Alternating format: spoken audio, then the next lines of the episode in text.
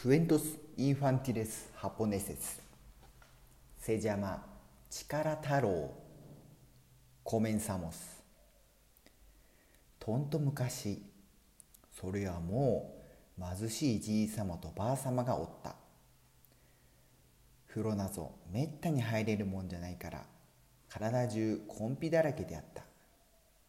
ある日のことじいさまが言った「わしらにはもう子供はできねえ。せめて二人のコンピでも落として人形でもこすらえるべ。ばあさんが言った。真っ黒けじゃがかわいい。コンピ太郎と名付けましょう。ばあさまがまんまをやるとコンビ太郎はいきなり手を伸ばしパクンと食ってしまったので二人はたまげたながらも大喜びしてどっさりとまんまをやった。コンビ太郎は食えば食うだけ大きくなったがほぎゃーとも言わず寝たまんまであった。ある日のことコンビ太郎は懸面の金棒の杖に立ち上がると見上げるようなでかい若者になったのでじいさまはびっくりして「うわこりゃすげえ力だ。こりゃもうコンビ太郎でなくて力太郎じゃ。力太郎は答えた。おらこれから旅に出てこの力がどのくらいの人の役に立つか試してみて。さて力太郎が町を目指していくと向こうから道いっぱいになるほどの大きな御堂を担いでくる者がおる。これじゃ通れん。と力太郎が金棒と御堂を引きつきするとどんがらコーンと音を立てて壊れてしまったので男は真っ赤になり「やいやいやい日本一の力持ち御堂子太郎を知らんのか」力太郎は掴まれた金棒を黙ってぶん回すと男は空高く跳ね飛ばされてしまったそのまま待っても待っても落ちてこんだが随分と経って小声で「助けてくれというのが聞こえ回してみると「やれやれそこいらで一番高い松の木のてっぺんに引っかかっておった。力太郎はその松を根っころ引っこ抜いて下ろしてやった。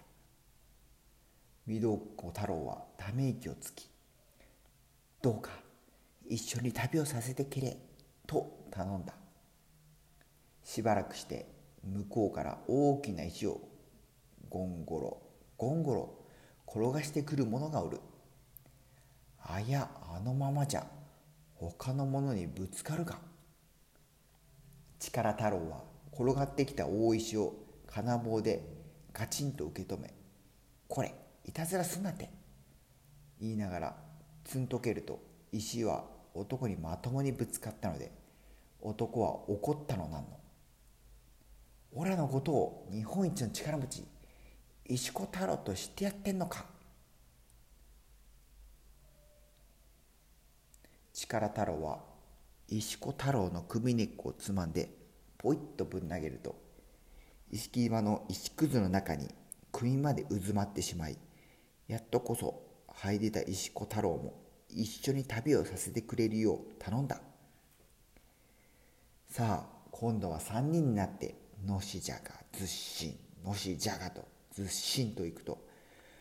とうとう大きな町に着いた。ところが真っ昼間というのに町に人っ子一人見当たらん。三人は町中をずいずいと見回すと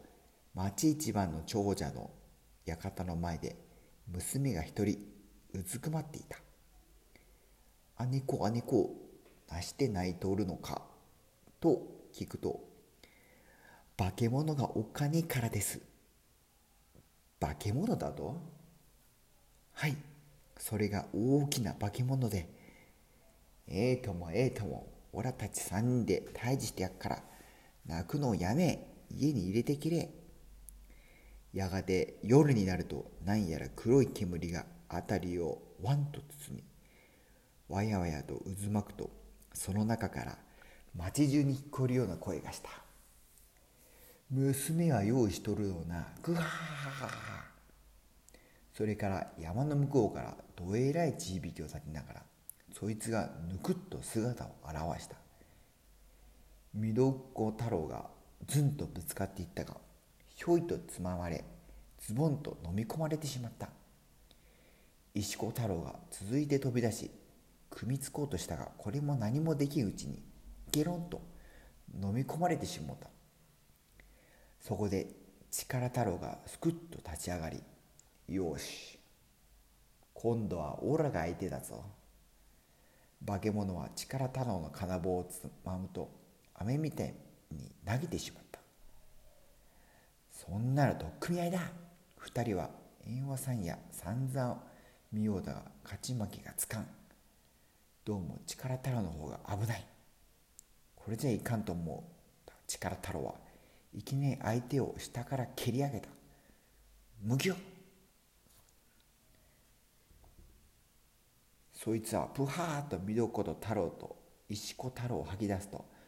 ポカポカポカと消えてしもうた。コアゴアの様子を見ていた町の者も大喜びで出てきた長者が進みで「おかげさまでお礼は何が良いじゃろうか」三人は顔を見合わせふーっと笑い「そうじゃの一番でっかい釜いっぱいまんまを炊いてけろ」力太郎は助けた娘と一緒になりじいさまばあさまを迎えた後の2人も村の娘と一緒になりそこでずっと暮らしたそうなおしまい。